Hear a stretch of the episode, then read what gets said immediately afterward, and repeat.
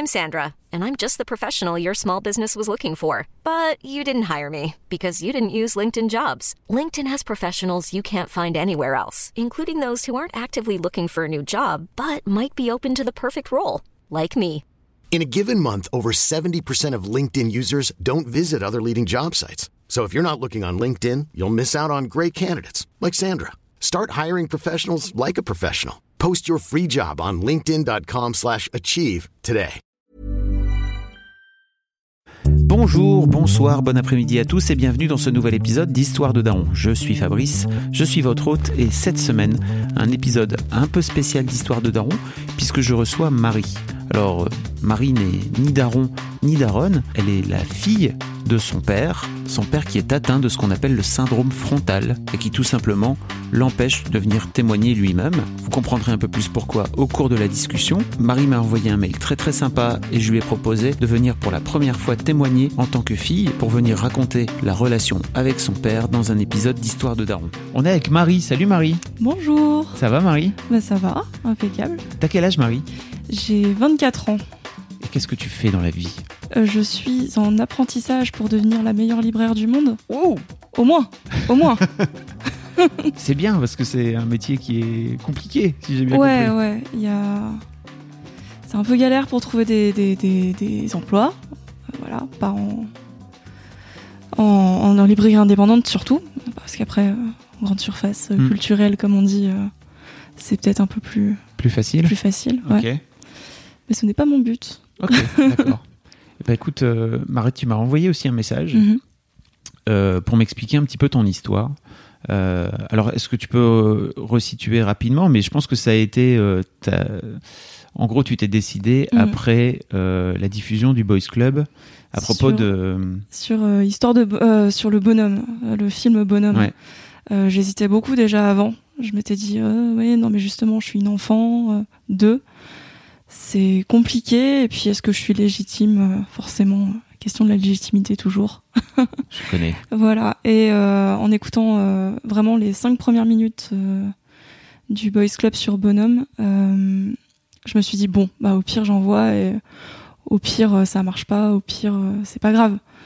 Et bon, je- tu m'as répondu dans la foulée, j'ai été un peu oh mon dieu qu'est-ce qui se passe En gros, pour euh, remettre un peu de contexte, euh, ce Boys Club, c'est Nicolas Duvauchel Ouais. euh, qui vient raconter son rapport. Donc, le Boys Club, d'une manière générale, c'est un podcast qu'on a lancé avec Mimi sur Mademoiselle, Mhm. où on parle de rapport à la masculinité. On fait venir des mecs qui parlent de leur Ouais. rapport à, la- à leur genre, à leur, leur genre masculin.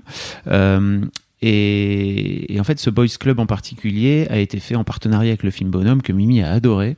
Euh, et on l'a proposé donc à UGC de, de venir, euh, de faire venir euh, Mm. Nicolas Duvauchel dans le podcast pour venir parler de son rapport au genre et parler de ce film aussi qui a une histoire très particulière Mm. et qui a qui a dû te toucher, j'imagine, plus Et directement. ben du coup je l'ai pas vu parce que je voulais pas me laisser influencer.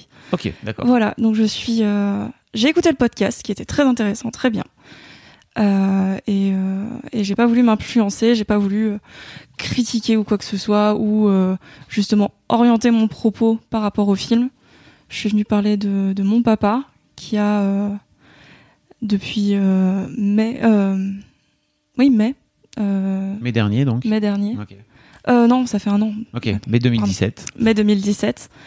Euh, suite à un.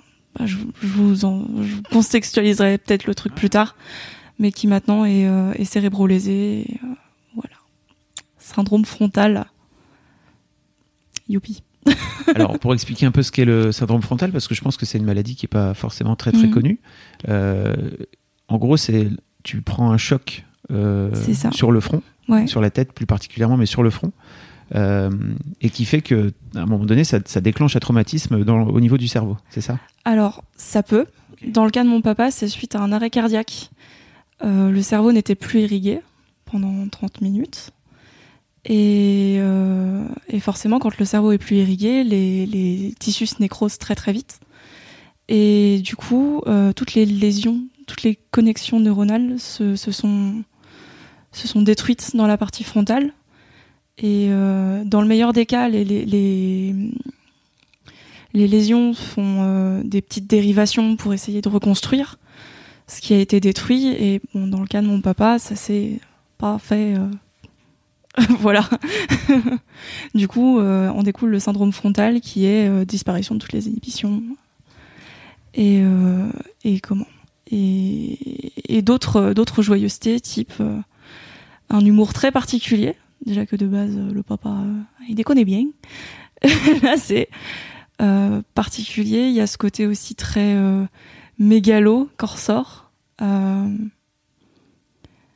le, les présidentielles, c'était juste au moment où mon papa a essayé de rentrer à la maison. Et c'était lui qui avait mis Macron au pouvoir. Ouais, ouais, il devait tout. Et euh, ma mère, il fallait qu'elle gère bien le petit-déj de la reine d'Angleterre et que euh, on vire Ronald Reagan du jardin parce que c'était pas possible. Voilà. Donc en gros, plus rien à voir avec le père que tu as pu connaître pendant euh, 23 ans. Voilà. Ou euh, très peu à voir. On le reconnaissait par moment, mais bon. Je pense que je développerai ça euh, plus tard. Euh. Tu m'as écrit ce mail, en fait, euh, ton histoire de légitimité tenait surtout au fait que tu es une, euh, t'es une enfant. C'est Et ça. donc, euh, t'es venu. Ton premier truc que tu m'as dit quand je t'ai eu au téléphone, Mhm. c'est, euh, bah en fait, euh, je, je sais pas ce que j'ai à raconter, et je t'ai dit moi-même, t'as raison en vrai parce que c'est pas, c'est pas le. Mhm. C'est pas le concept. J'ai beaucoup d'enfants qui m'écrivent pour me dire mon père serait super. et donc je leur dis c'est très bien. Effectivement, à tous les coups il est super, mais j'aimerais bien qu'il fasse la démarche lui-même de Mhm. m'écrire. Et j'ai très rarement des nouvelles euh, de leur de leur père. Euh, et donc, euh, pour toi, je fais une exception en fait parce que je pense que ton père ne peut pas venir euh, parler Mm. de sa paternité. Et je pense que pour cet épisode-là, ça peut être intéressant d'avoir ton point de vue à toi d'enfant Mm. euh, sur euh, justement bah, la façon dont tu as grandi toi avec euh, avec ton père, euh, l'image que tu pouvais en avoir, et Mm. puis euh, euh, suite à ce, cet accident, euh, aujourd'hui, le rapport que tu peux entretenir. Euh, alors que tu es encore une jeune femme, quoi. Euh, t'es pas, t'es, t'es en train de devenir adulte, en fait. Je suis en cours de téléchargement. Quand t'es téléchargement. Je suis en Euh, pleine mise à jour. Est-ce que tu peux, pour commencer, nous raconter un petit peu euh, les premiers souvenirs que tu peux avoir, que tu as pu avoir avec ton père euh, quand tu étais petite, en fait? Euh, Ouais. C'était quoi la relation avec ton père? Bah, je pense que la relation que j'ai eue avec mon père, ça s'est construit plus en tant qu'adulte. Quand j'étais petite, mon père travaillait euh, à l'export, en fait. Donc, il partait très souvent en voyage. Et euh, pendant euh, une semaine, quelques jours. Et je me rappelle de ces moments-là où j'étais vraiment en communion avec ma mère. Parce que ma petite sœur est née quand j'avais 7 ans. Donc, toute cette période-là, ça a été ma mère et moi. Euh, quand mon père revenait, c'était à chaque fois le déballage des cadeaux. C'était un peu le Père Noël. C'était Et ramener des sympa. cadeaux Ouais, ouais. J'ai des colliers Maasai, des euh, trucs d'Australie. Enfin, vraiment, c'était un peu Noël à chaque fois. En plus, il faisait des partenariats avec WWF, donc euh, les peluches WWF, c'était génial. Je me rappelle un soir, j'ouvre la porte, j'entends, j'entends toquer, j'ouvre la porte et je vois deux petits bébés ratons laveurs en peluche sur le paillasson et papa derrière. Ouh, grosse fête. Euh, après toute euh, toute la période où euh, de mon adolescence, bon bah c'était plus. mon père était très exigeant avec moi. Ils m'ont jamais élevé, mon père et ma mère, dans la démarche très. ah non, les filles font pas ça. On m'a plus dit l'inverse en fait, soit un homme, ma fille, clairement. Et puis même mes grands-pères étaient très. L'honneur de la famille est en jeu. Côté un peu chevaleresque. Mais à propos de quoi l'honneur de la famille était en jeu Oh, de tout. De Ah tout. Ça, ouais, il suffisait que, que je parte euh, au karaté, au judo. euh, C'était euh, attention, défends-toi bien. L'honneur de la famille est en jeu. Pour le bac, l'honneur de la famille est en jeu. Gros- grosse pression quand même. Ouais, grosse pression. Ouais, moi, j'ai rien foutu à partir de la sixième, donc Tu veux dire à l'école? Ouais, ouais. Et comment? Et, euh, et donc ça a été très dur parce que justement mon père avait ce côté à, à vouloir le meilleur pour moi. Et, euh, et à C'était me conflictuel entre vous alors C'était euh, ouais, c'était conflictuel. Euh, ça a été compli- enfin avec moi ça a été compliqué avec ma petite sœur, elle avait un autre caractère du coup parce qu'elle a vu ce ce rapport très conflictuel. Euh, je parle de ça, mais en même temps mon père a ce côté très enfant, même depuis le début. Je me rappelle un week-end, il m'avait traîné dans tous les magasins de jouets du coin parce qu'il voulait un hélicoptère radiocommandé. Donc moi j'ai vu tout le week-end défiler les jouets que je voulais et machin parce que mon père voulait l'hélicoptère radiocommandé avec quoi avec lequel il a joué pendant euh, oh, je sais pas une semaine et puis après le truc a fini en haut de l'armoire parce que euh, il n'y arrivait pas. Ah, il n'arrivait pas à le piloter. Ouais ouais, il avait ce côté très grand gamin et euh, et tout d'un coup l'exigence. il voulait que je fasse une bi-licence, que voilà, un peu, un peu de pression quand même. Et c'est quand je me suis vraiment affirmée, quand j'ai emménagé seule, que que je lui ai dit que j'arrêtais d'aller euh, à ma deuxième licence parce que ça ne me correspondait plus et que j'avais trouvé un poste qui voyait que je bossais. Là, il s'est rendu compte que je faisais mes propres choix. Et là, on a commencé à avoir une relation vraiment sympa. T'avais quel âge? J'avais euh, 20, 21 ans. Donc euh, voilà, une brève euh, mais très cool relation on se retrouvait le midi, viens, on va manger de la viande. Parce qu'avec mon salaire, c'était pas possible. c'était la grosse vanne. Viens, on va manger de la viande. Je vois le style. ouais, c'était cool. C'était cool. Beaucoup d'humour, toujours. Euh, et euh, non, c'était une relation qui s'est construite en tant qu'adulte. C'était très important pour moi. J'ai l'impression que c'est le cas de beaucoup de jeunes femmes qui finissent par euh, avoir une relation apaisée avec leur, euh, mm. avec leur père euh, arrivé à l'âge adulte. Ouais. Mm. Bah, mon père voulait pas que je me perce les oreilles. Il voulait pas que je me mette en jupe, que machin. Moi, ça m'allait très bien. Bon, les oreilles. Je me suis fait des piercings, je fait des tatouages. Il a jamais su pour le tatouage, mais le piercing, j'ai dû développer une technique infaillible, celle de l'opossum, tomber sur le dos et faire C'est hyper radiophonique d'ailleurs comme euh, tactique. Pourquoi Plutôt que d'affronter le truc, je me suis décidé fais la morte, littéralement. Je vais je me suis crispé, je suis tombé en arrière sur le canapé, hein, je me suis pas fait mal. Et mon père s'est retrouvé un peu euh, bon, d'accord, admettons. et plutôt que de m'engueuler, il a il a aussi un sourcil, il s'est dit bon bah voilà, je suis foutu. Excellente stratégie de fuite. Ouais, c'est ça. je conseille à tous. L'opossum, c'est extra. Donc, en fait, tu dis une courte, mais une, comment t'as dit, une tardive, mais euh, une courte, une courte mais sympathique. Euh, ouais, c'était cool. C'était vraiment intéressant. Ton père a fait donc cette euh, cette AVC, c'est ça? Non, c'est un arrêt, un arrêt cardio-respiratoire. Ok, pour être euh, très précis. Euh, autant dire la crise cardiaque. En fait, il avait déjà fait un infarctus quelques années avant, euh, dont il s'était remis. voilà, donc il était encore suivi. Il avait eu un check-up complet quelques temps avant. Donc vraiment, le jour où c'est arrivé, il faisait des travaux devant chez moi avec avec mon oncle, qui est son meilleur ami d'enfance. Donc c'est, ils se connaissent depuis tout petit avec ma mère. Attends, ton oncle, donc le... Le, frère, le, frère, de ta mère. D'accord, ok. Et euh, donc ils étaient en train de faire des travaux, ils rechargeaient le, camion. Et, euh, et le temps que mon oncle pose le, sac, se retourne, mon père était par terre. Donc au début, il a cru que c'était pour déconner, quoi. Parce que. Il fait ce genre. Humour Il peut faire ce genre oui, de. Oui, oui, il avait déjà fait des frayeurs pas possibles à coups de tronçonneuse et de faux sang. What? Ouais Ouais, grand gamin, je vous disais. et euh, donc ouais, sur le coup, on était, enfin, moi j'étais pas là, j'étais au boulot. Euh, ma mère qui fait ah Bertrand, tu déconnes, euh, voilà. et et en fait, bah non, il respirait plus. En plus, il s'était cogné la tête, donc il savait pas si, si c'était le, choc à la tête ou le enfin quand c'était passé quoi en gros. C'est mon oncle qui a fait le, massage euh, qui a attendu les secours euh, et, donc euh, pendant 30 minutes ça a été ça. Il a été emmené en réa. Il a fait du coma après. Après ils lui ont posé des stents quand il a pu se réveiller mais il recouvrait tout doucement son, son, capacité motrice. Je sais pas ce que c'est des stents, hein, je suis désolé. Ah oui. Hmm. Je pense qu'il y a euh, d'autres gens aussi qui vont pas savoir. les stents, les stents, c'est euh, des espèces de tout petits ressorts qu'on met dans les dans les dans les coronaires en fait pour euh, pour empêcher le, le, ça de se nécroser et de, couper la circulation du sang dans le cœur. Et ils lui ont posé un défibrillateur aussi. Alors ça c'est presque comme le pacemaker, sauf que le défibrillateur c'est c'est euh, un coup quand il y a arythmie, plutôt que euh, en permanence le cœur. Voilà. C'est le petit point info. Euh. Ok, c'est. et et donc donc il a été emmené après après le, le coma, il s'est réveillé.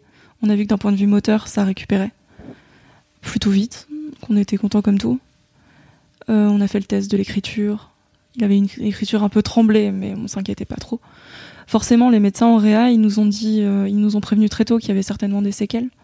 Nous, on était euh, pas trop optimistes. Enfin, on essayait de pas être trop optimistes parce qu'on avait déjà connu des trucs un peu lourds avant.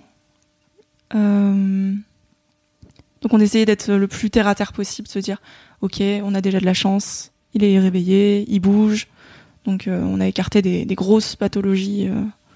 Quand tu dis un peu lourd, c'est concernant ton père, c'est ça? Euh, Ma mère aussi. Enfin, voilà. On a un peu cumulé. donc c'était un peu pas la cerise sur le gâteau, mais c'était une bonne partie du glaçage, on va dire.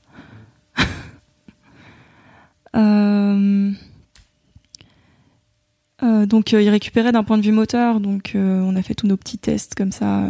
Est-ce que tu arrives à écrire papa Est-ce que tu arrives à écrire euh, Voilà, euh, lire l'heure? Ça allait, ça allait. Donc nous, on était de plus en plus euh, contents. on voyait les progrès.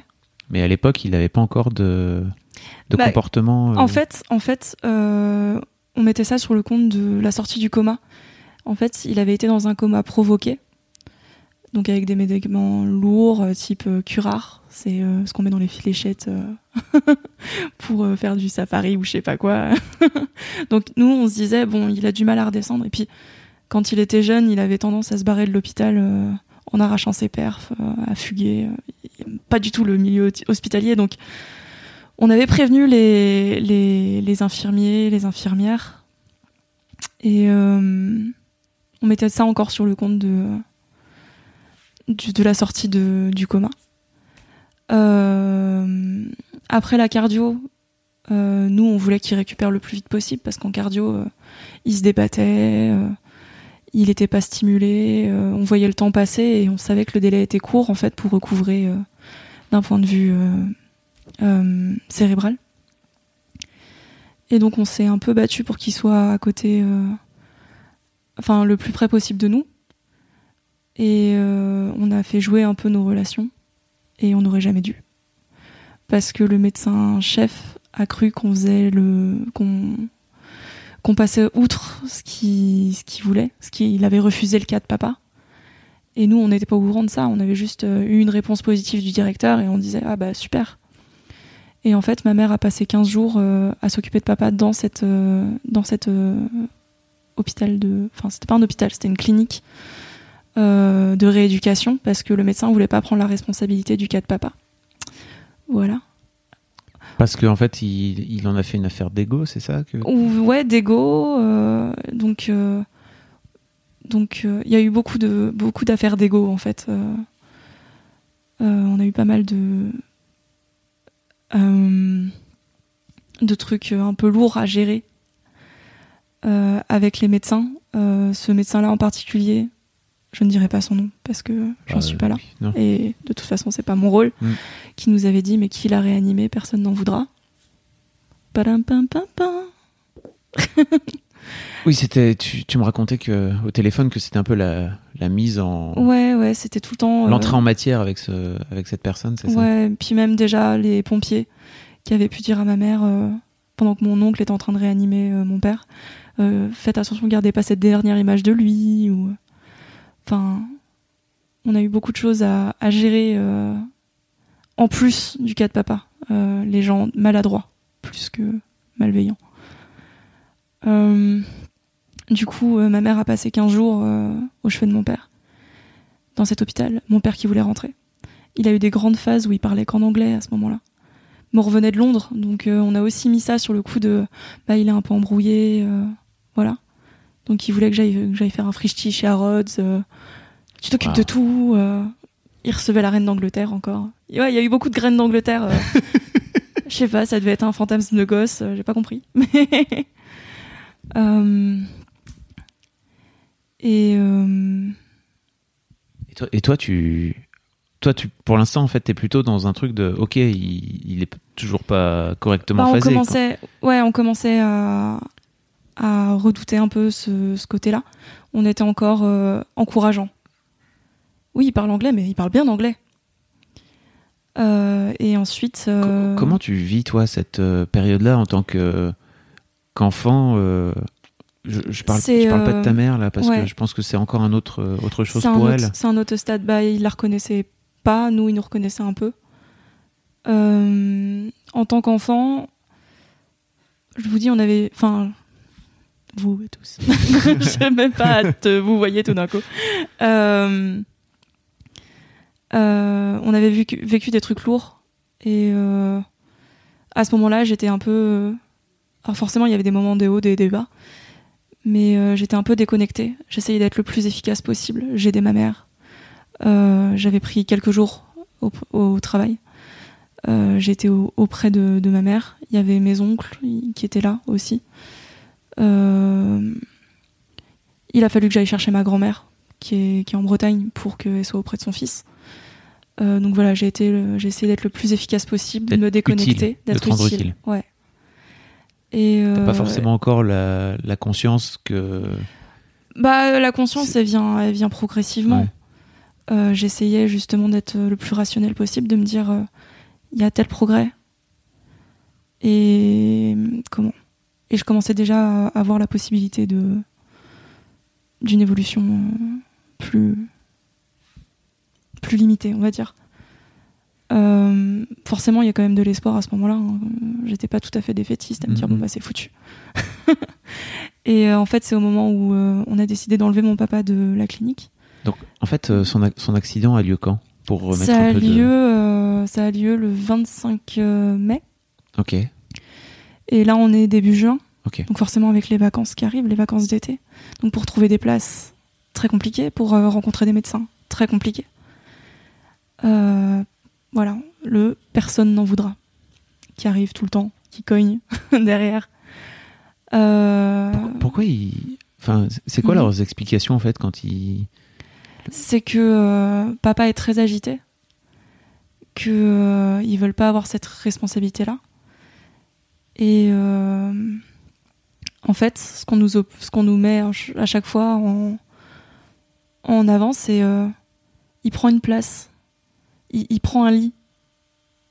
Bah oui, mais ok, mais oui, c'est un cas comme un autre en fait. Euh, on a essayé de le récupérer à la maison, du coup. Ça a tenu deux semaines, pendant laquelle ma mère a pratiquement pas dormi. Enfin, non, même pas deux semaines, ça nous a paru des mois en fait. Et euh, ma mère a pratiquement pas dormi parce qu'il se réveillait la nuit. Il savait plus où il était, quand il était. Euh, il nous reconnaissait plus. Euh, et, euh, et il avait du mal à prendre ses médicaments parce que nous, enfin sa mère lui avait dit qu'il fallait pas les prendre. Donc nous, on se retrouvait dans un rôle de, de en fait, parce qu'on essayait de le stimuler, parce qu'on essayait de l'occuper, de nous aussi nous ménager un peu, parce que on se disait, euh, bah, ça y est, c'est une longue période qui est encore devant nous. C'est c'est pas une course, c'est un marathon. Euh, euh, et ce qui a été un point décisif, en fait, c'est quand il a été violent. Et on connaissait pas papa violent comme ça. Et moi, donc j'avais essayé de reprendre le boulot à ce moment-là. J'étais dans mon appart et je savais que ma mère était, euh, dans, elle, était, elle était seule avec lui c'est ça seule avec ma petite sœur ok qui, qui est en plein bac là encore. euh, donc elle avait pas à vivre ça. Et j'avais peur pour eux et je, je pour elle, pour mon père aussi parce qu'il se faisait mal. Il essayait d'escalader le portail, euh, la porte était ouverte, mais enfin non, du coup, on essayait de de limiter euh, ses allées et venues. il Mais voulait voilà. se barrer en permanence Il voulait se barrer en permanence. Il devait prendre un avion, il devait prendre un train. Une fois, je l'ai retrouvé dans le jardin. euh, il était en train d'essayer d'amarrer le bateau dans le jardin. Il regardait au-dessus du, du portail de chez le voisin. Euh, ah Marie, passe-moi les boots, passe-moi les boots. oui, d'accord. Alors papa, tu regardes sous tes pieds. C'est quoi? Du gazon. C'est quand la dernière fois que tu as vu du gazon sur un bateau? Ah bah oui, c'est vrai. Et euh, c'était tout le temps, tout le temps, on essayait de lui, lui faire euh, engranger des, des, connaissances.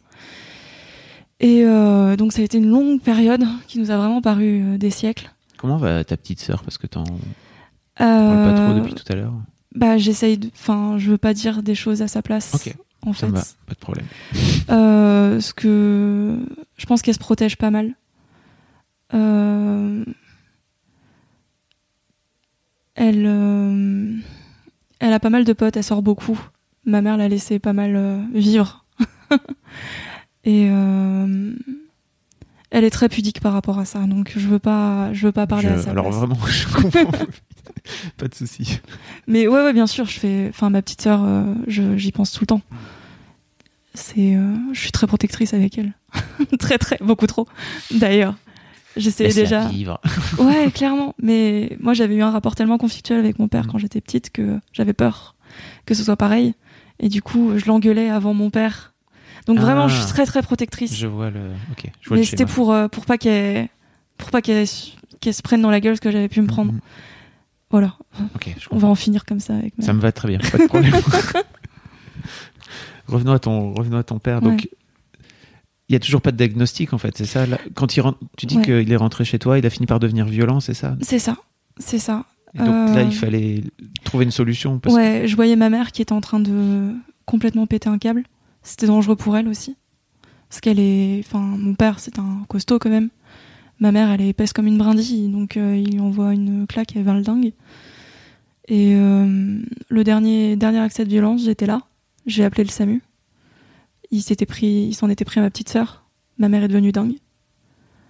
Et, et on a appelé les pompiers qui nous avaient dit euh, reposez-vous, il rentrera pas chez vous. Sauf que les urgences, psy, nous l'ont renvoyé.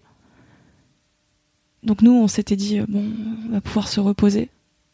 Parce que vraiment, on n'en pouvait plus. Et c'était horrible, en fait, d'en arriver là. Mhm. En pensant à mon père, en étant... euh, Enfin, en l'aimant très fort. Et sans... Enfin, on pensait forcément à ce que lui aurait refusé.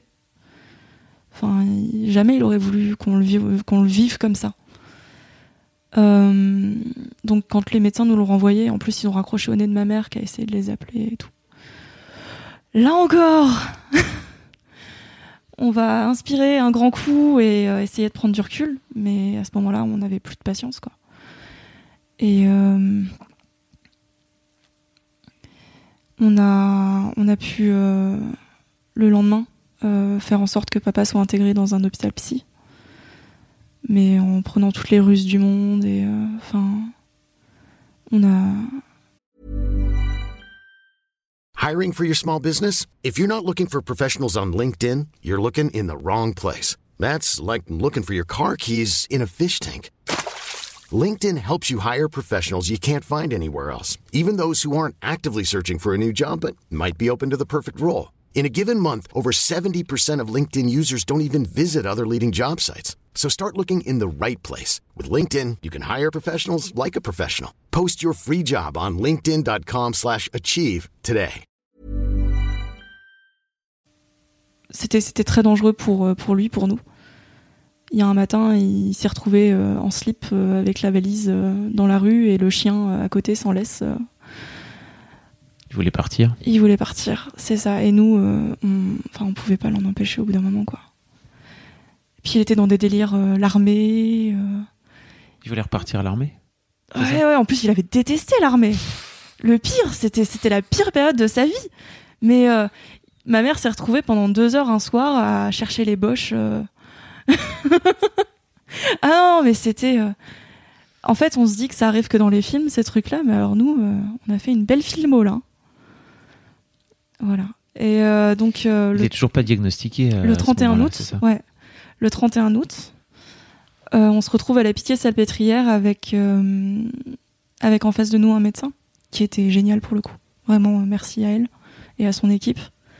Et il diagnostique une amnésie temporospatiale, donc il sait plus où il est quand il est, et vraiment le syndrome frontal qu'on avait déjà plus ou moins cerné, mais là c'est vraiment confirmé. Et, euh, et à ce moment-là, elle dit qu'il pourra plus jamais retourner à la maison. Donc ça, c'est, on le sentait venir, mais c'est une nouvelle euh, compliquée. Et, euh, et puis en plus, la- l'ambiance de la maison euh, de l'hôpital psy, c'est euh, c'est particulier. Ma petite sœur, euh, ma petite sœur euh, n'y va presque jamais parce que à chaque fois, on a, on a à faire face à la pathologie de papa et aux pathologies d'autres personnes. C'est voilà, on- n'est pas les seuls dans ces cas-là. Et si je viens aujourd'hui, c'est pour qu'on puisse euh, en parler plus et que quelque part euh, dire aux gens qui, enfin aux personnes qui subissent, qui connaissent pardon ce, ce genre de pathologie dans leur entourage que qui ouais euh, qu'il faut en parler. Bah, tu dis ce qu'ils subissent, mais et tu te corriges en disant euh, qu'ils connaissent, mais on sent bien à un moment donné que c'est. Je sais que c'est compliqué C'est à une dire. injustice en fait, clairement c'est une C'est injustice. dur pour vous aussi, Ouais. à- en tant qu'entourage, à, à Mhm. vivre, quoi. Bah, il y a des, des personnes de mon entourage qui ont, qui ont pu perdre un parent. C'est quelque chose de terrible. Euh, Aujourd'hui, j'ai tendance à dire que j'ai perdu mon papa, mais que je peux encore lui dire clairement que je l'aime. Euh, Voilà. Tu veux dire que, en gros, le, le père que tu as pu connaître jusqu'à Mhm. tes 23 ans, il n'existe plus aujourd'hui, Ouais. quoi. Ouais, il se reconnaîtrait pas. Il y a une astuce qu'on a pu développer cet été et qui vraiment nous a fait un bien fou, je pense à tous, même à mon père. Même si, euh, bon, il s'en rappelle plus euh, deux secondes après, mais le fait qu'il ait recouvré toutes ses capacités motrices, on s'est mis à jouer avec lui. Et on ne le met plus en situation d'échec, en fait, parce qu'à chaque fois qu'on lui parle, on lui demande de connecter des trucs et euh, il sent bien que dans sa tête, ça, il arrive plus à organiser ses pensées. Et c'est dur pour lui, nous on le voit. Euh, Tu veux dire qu'il sent, il est conscient de ça? Il, a, il est. Je, je pense pas qu'il le. Alors j'ai dû. C'est compliqué à expliquer du coup, mais euh, je pense qu'il se rend compte quelque part, peut-être pas tout le temps, parce que surtout quand on est là en fait, parce que nous on lui demande, on le stimule. Là où il est actuellement, il est pas stimulé, il a pas d'activité. Il y a la télé, il y a les siestes. euh, il s'endort dans des lits qui, qui sont pas les siens. Enfin, c'est voilà. en plus, les gens le changent de chambre, donc euh, parce que forcément, il prend un lit, parce qu'il il a pas sa place encore. Comment ça? Euh, il, il a pas de pathologie psy. En fait, lui, c'est acquis. C'est neurologique. Donc, en hôpital psychiatrique, il a encore une fois pas sa place. Mais donc. C'est sans fin. Si sa place n'est pas. Non, mais. euh, Mhm. Si sa place n'est pas dans un hôpital psy, Mm. et elle est où? C'est la question qu'on s'est beaucoup posée. Et euh, aujourd'hui, en France, les places pour des gens comme papa, ou d'autres pathologies, mais neurologiques, euh, c'est en maison d'accueil spécialisée. Il y en a pas énormément. Il n'y a pas de place parce que les gens restent là jusqu'à la fin de leur vie. Et on peut, enfin, on veut bien défendre le dossier de papa, mais de là à souhaiter que les gens finissent leur vie pour qu'ils pour qu'ils y aillent, c'est un autre débat. Euh, maintenant, la solution, c'est la Belgique. Parce que là-bas, Parce que là-bas, en fait, euh, la- y a des structures, c'est il y a des structures. Et ils prennent beaucoup plus facilement des, des Français, parce que la sécurité sociale française les rembourse plus que pour les Belges. Donc ça, c'est un autre problème aussi, Ah oui. euh, l'accueil des, des populations belges, Ok. nos amis les Belges. Mais alors, comment ça se fait qu'il y a, ils ont, ils sont en avance par rapport à nous sur ce sujet-là? Tu, ça, ça s'explique quel Euh, Tu sais je- ou pas Non, Non. je sais pas. Pour le coup. Pendant, pendant longtemps, en fait, on a refusé l'hypothèse de la Belgique, enfin la solution belge, parce que c'était l'envoyer loin de nous.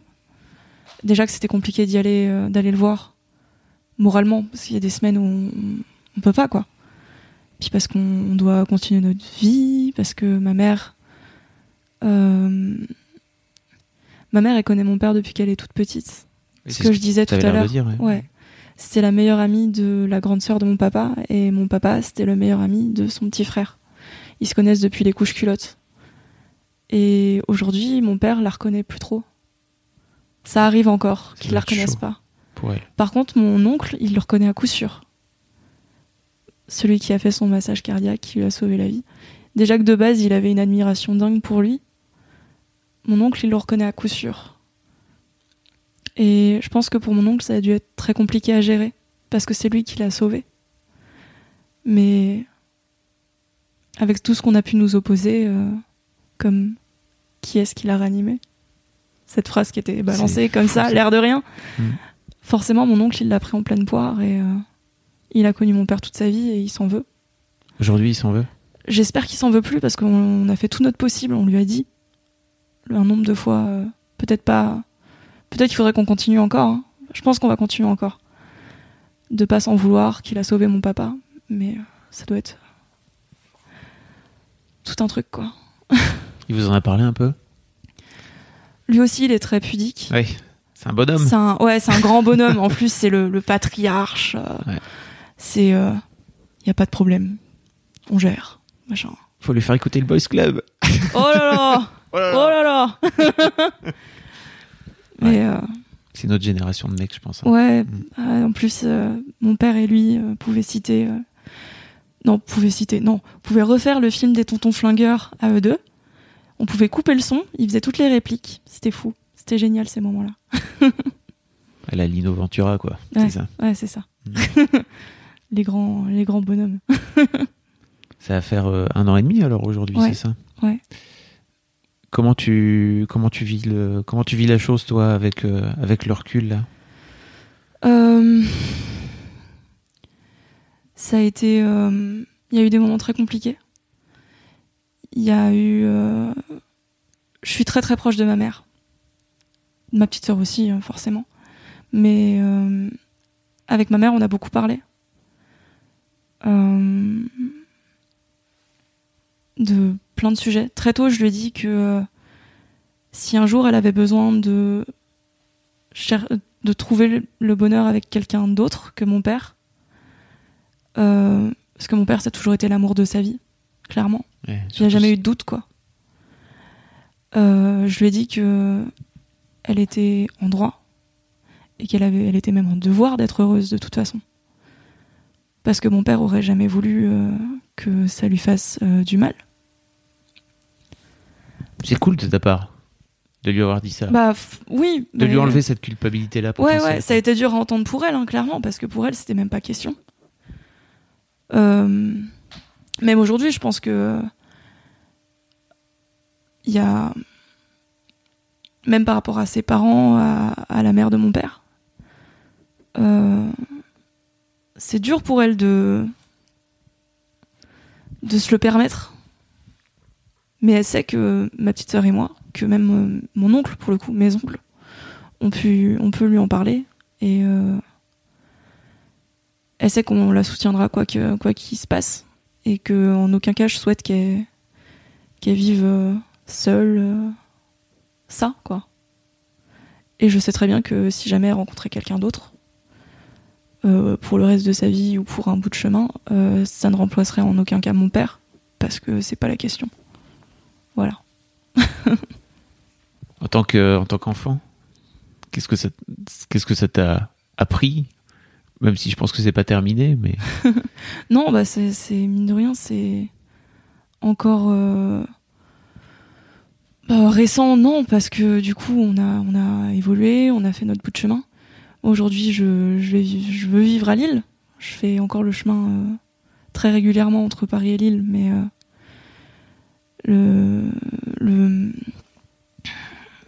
j'ai eu un re- rendez-vous hier avec un établissement en Belgique. C'est moi qui ai assuré ce, assumé ce rendez-vous. Donc je vais être, je vais être là pour aider ma mère parce qu'elle fait beaucoup de démarches. Il y a énormément de démarches administratives, Euh, les aides qui se débloquent petit à petit, qu'il faut relancer, qu'il faut. C'est vraiment un. Il y a déjà, il y a déjà la la peine que ça nous que ça nous coûte, que ça nous que ça nous prend. Euh, Il y a aussi un énorme euh, temps à consacrer à tout ce qui est administratif et qui est d'une lourdeur dingue. Et c'est sans fin.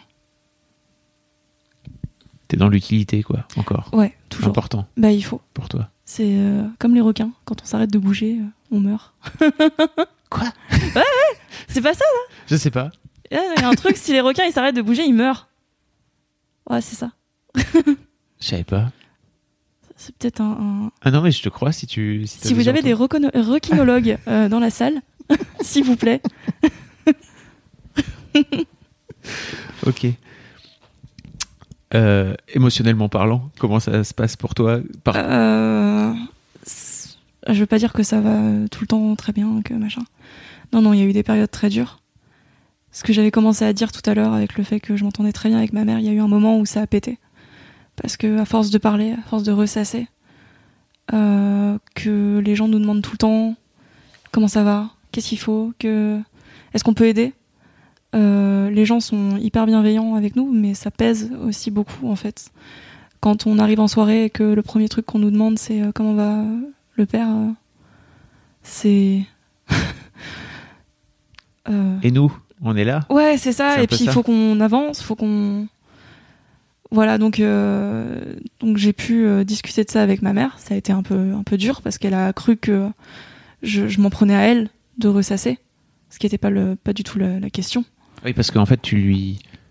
Je lui ai dit qu'il fallait qu'on. qu'il fallait arrêter de ressasser. C'est ça. Et elle, elle le prenait un peu pour elle en disant. Ouais, c'est ça, c'est ça. J'ai le droit de ressasser Non, Mm. pas? D'accord. Oui, oui, bah, elle a le droit de ressasser, mais ça ne lui fait pas du bien. Voilà. C'est ce que j'ai voulu lui dire.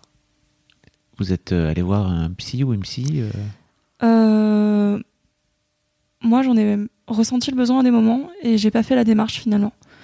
Parce que euh, j'ai. J'arrive facilement à parler.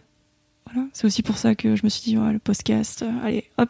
J'ai très mal dit le mot podcast. Podcast. Ouais, podcast. c'est- c'est- je me suis sentie vieillir.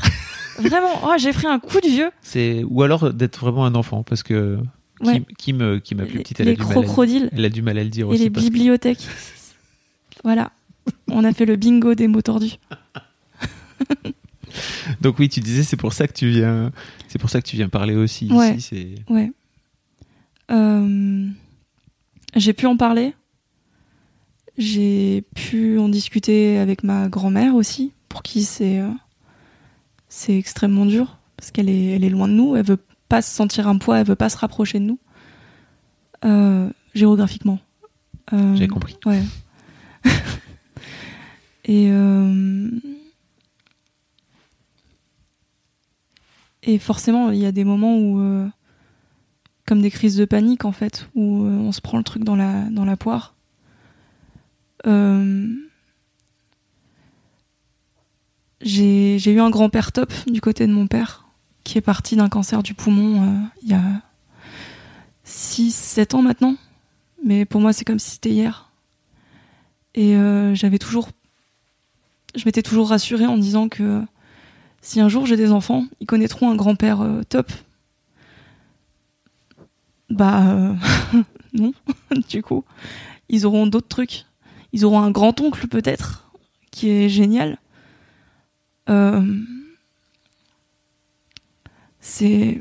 Un peu comme perdre un parent. Et on change les rôles en fait.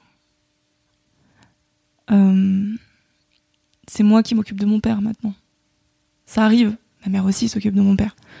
Mais en tant qu'enfant, c'est. euh, mais comme, comme pour tous les gens qui ont des parents vieillissants, hein, c'est juste que moi ça m'arrive un peu tôt, C'est ça. Comme à d'autres. Hmm. mais euh, voilà. Ouais, C'est un peu l'idée quoi, c'est que ton père est encore jeune. Il a quel âge? Il a euh, 54 ans. Voilà, c'est très jeune C'est un encore. peu tôt pour euh, Ouais. s'occuper de son, père quoi. Et surtout avec la force qu'il a euh, aujourd'hui encore, euh, quand il y a des infirmiers euh, alentour, ça va, parce qu'il ressent une autorité. Si on se retrouve seul avec lui, très vite, ça peut déraper en fait, parce que l'affect est pas le même. Tu veux dire qu'il peut redevenir, il, est- il peut toujours être Il violent redevient toi, très, ça très désagréable, on va dire. Et forcément, nous, on a le côté euh, chat échaudé. euh, et, euh, et on veut pas revivre ça. Parce que c'est violent pour mon père. Parce que c'est violent pour nous aussi. Et on essaye d'être euh, le plus respectueux de la personne que, que mon père euh, est, était. Et euh, quand, on, quand on joue euh, à la pétanque aujourd'hui, quand on se met à faire du baby-foot, euh, je retrouve mon père en fait. C'est ce que tu disais, jouer avec Ouais. lui, c'est ça? c'est ça, le, plus le mettre en situation d'échec, faire, faire des activités avec lui. Et hier encore, il m'a éclaté la gueule au baby-foot. Éclaté la gueule. à la pétanque, il triche. Et voilà, tout va bien. Dans ces moments-là, franchement, c'est c'est la famille qui revient, quoi. Et euh, aujourd'hui, à la maison, chez ma mère en tout cas, enfin chez, chez mes parents, je sais plus trop comment dire maintenant. Euh, c'est un peu l'auberge des bras cassés. euh. Tout le monde, toujours quelqu'un qui vient, toujours, euh, toujours quelque chose à, à faire, à fêter. C'est un peu épuisant, mais ça, ça crée une belle, euh, une belle dynamique. On, a appris à s'entourer de gens sympas, bienveillants, et euh, que je remercie beaucoup. Est-ce que tu disais que tu voulais vivre à Lille? Tu fais aussi une partie de tes études à Lille, c'est ça? C'est Si ça, mon pas. IUT est à côté de Lille et mon stage est à Paris. Mon apprentissage est à Paris. Est-ce que l'un de tes objectifs d'aller à Lille aussi, c'était de pouvoir te rapprocher de la Belgique, justement? Tu l'as fait dans à ce ce moment-là, en fait, à ce moment-là, on n'avait pas encore émis cette hypothèse. Enfin, on n'avait pas sérieusement envisagé la Belgique, mais dans un coin de ma tête, euh, voilà, être efficace, je l'avais prévu. Ça Euh, vient d'où cet aspect Tu penses dans ta, perso- de ta Euh, bah, personnalité ça vient qui de mon père. beaucoup Clairement, ça vient de mon père. Euh, mon papa a fait en sorte que je sois le plus indépendante possible. Euh, il me Pour l'honneur de la famille, c'est ça? Ouais, ouais, et aussi pour. Enfin, c'était de la protection pour moi, en fait. Euh, Il me, il, me, il me disait Viens, on se retrouve à tel endroit. Ok, comment j'y vais? Euh, Je sais pas, tu te démerdes. Ok Et voilà, je peux me retrouver n'importe où dans le monde. euh, J'ai un super sens d'orientation. Bon, ça m'a pas empêché de me paumer pour venir ici, mais. euh, C'est un autre débat. Au moins, t'es capable de te retrouver. C'est Tu ça. vois, t'as fini par arriver. Ouais, c'est ça. Après m'être trompé d'immeuble et euh, avoir galéré avec le digicode où il y avait juste un bouton. C'est pas grave. C'est d'arriver. voilà. T'as la sensation que ça, c'est l'héritage de ton père, en fait. Ouais, ouais. Il a fait en sorte qu'on soit le plus, euh, le plus pratique. Euh, on a fait aussi beaucoup de bateaux quand j'étais petite. Donc toujours une main pour soi, une main pour le, une main pour le bateau, quoi. C'est, euh, il m'a très tôt appris des gestes de, sauve- de sauvegarde. Il a fait, ah, c'est pas au point de la, nana dans Orange is the New Black euh, qui se fait un bunker secret euh, dans la prison. Quand même pas, mais euh, je me suis pas mal retrouvée dans ce personnage. Mais je remercie, beaucoup mon père de, m'avoir fait ce, caractère un peu la tête froide. il faut être pratique, il faut avancer. Et c'était le premier à paniquer. hein, ma mère, elle s'était pété la cheville une fois. il a peur du sang. Je l'ai envoyé appeler les, pompiers là où il y avait du réseau. Et je me suis euh, tapé euh, les allers-retours pour les voilà, C'est pour ça qu'il t'a appris ça. c'est fait ce que je dis, fais pas ce que je fais. C'est ça. Pour pouvoir avoir un bon backup. Extra- voilà, exactement. Tu sais, il y a une question que je- que j'ai posée au, au- à l'occasion de, de la fête des pères Ouais. euh, à, à des filles. J'ai envie de te la poser. Je sais pas si ça recoupe un peu ce que tu viens de Mhm. dire, mais en gros, c'est euh, qu'est-ce que ton père a fait ou n'a pas fait pour que tu deviennes la jeune femme que tu es aujourd'hui? Wow. Euh, Qu'est-ce qu'il a pas fait? Ou fait Ou fait C'est toi qui as dit pas fait. Non, mais justement, il a fait tellement de trucs Mm. que je me demande qu'est-ce qu'il a pu pas faire. Ok. Il a été très protecteur avec nous. Et en même temps, euh, et en même temps, euh, quand lui ça allait pas, euh, il fallait que ça aille pour personne. Euh, moi, je pense que c'est l'inverse du coup. Quand moi ça va pas, il faut que tout le monde aille bien autour. C'est peut-être plus ça. Mais euh, je lui dois beaucoup, clairement, à ma mère aussi, c'est sûr. Euh, Ouais, je pense que c'est ce côté très euh, tête froide que je lui dois beaucoup. Et puis euh, l'humour. Tu disais tout à l'heure qu'il avait un humour bizarre depuis. euh, Ouais, ouais. Euh, il était très très pudique. Et alors là, c'est. C'est En gros, très noir. l'un des symptômes de cette maladie, c'est que ça t'enlève les inhibitions, c'est ça? C'est ça, ça t'enlève les inhibitions. Donc nous, euh, on a eu euh, papa sous camisole chimique quand même à un moment, un long moment, pour que ça se stabilise, voilà. Euh, Oui, le côté inhibition, euh, ouais, il s'en fout quoi. Maintenant, euh, il essayait, il essayait d'enlever sa couche à l'hôpital devant moi, alors que il pouvait montrer son cul. puisqu'il avait un humour de merde déjà de base, mais jamais le devant. Attention La pudeur avant tout. Euh, l'humour très noir, l'humour très pipi caca. euh. Il joue encore un peu sur les mots, mais c'est un peu plus laborieux quand même qu'avant. Euh, Oui, voilà, les, les synd- syndromes frontal, c'est humour très noir, côté un peu mégalo et. Et... En tout cas, c'est sa version à lui, c'est ça Enfin, c'est sa version C'est ce que j'ai pu lire. C'est ce que a- j'ai pu lire sur internet en fait. y a l'air vraiment beaucoup d'avoir- renseigné sur internet. Plein de cas différents, Il y a- quoi. Énormément de cas différents. Il y a. C'est pour ça. Enfin, je viens ici, je parle de- du cas de mon papa, mais je pense qu'en aucun cas ça, ça ne n'englobe la totalité des, des cérébraux lésés aujourd'hui. C'est euh, un le cas. film Bonhomme, en l'occurrence, il a un âge mental de 7-8 Ouais, ans ouais. et il a une libido euh, exacerbée. euh, Alors ça, je peux pas savoir Mm. et aussi je, je veux pas savoir Mm. parce que c'est le cas. Enfin, c'est c'est Oui, c'est ça. le domaine du privé, oui, et oui. comme il était très pudique, que ma mère, bah, ça concerne aussi un peu. Euh, voilà. Euh, non, aujourd'hui, euh, l'autre fois, il avait un collier dauphin. Un truc de tirette, quoi. Enfin, jamais il a eu ça. enfin, en tout cas, euh, jamais depuis que je suis née. et euh, on lui regarde, on fait, mais c'est quoi, c'est un cadeau de ta copine? Oh bah ouais. Ah, ma mère qui est descendue d'un étage. euh, en fait, non, c'est le, le petit Alzheimer euh, du même bloc que lui qui, qui lui a filé, quoi. Mais ouais, il, il fait plus gaffe, quoi. Euh, oui, l'objectif, c'est de faire les démarches maintenant pour, euh, pour l'amener en, En Belgique, en Belgique, ouais. c'est ça Ce qui va être très compliqué, c'est que la personne que j'ai pu voir hier a l'air plutôt partante. Après, il y a un nombre de places quand même limité. Euh, on va pas trop, euh, pas trop en espérer euh, du premier coup, au, moins. Il faut que papa manifeste son envie, en fait, d'être dans cet établissement-là. Sauf qu'aujourd'hui, mon père, le premier truc qu'il dit, c'est non.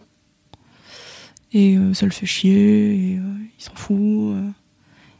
Ça va être très compliqué euh, de, le faire partie prenante de, ce processus. Euh, aussi, il y a énormément de démarches encore. Euh, Il y a le- les assistantes sociales qu'on a vu défiler en nombre. On espère que celle qu'on a actuellement, on va l'avoir un bon moment, mais encore une fois, on peut pas être sûr.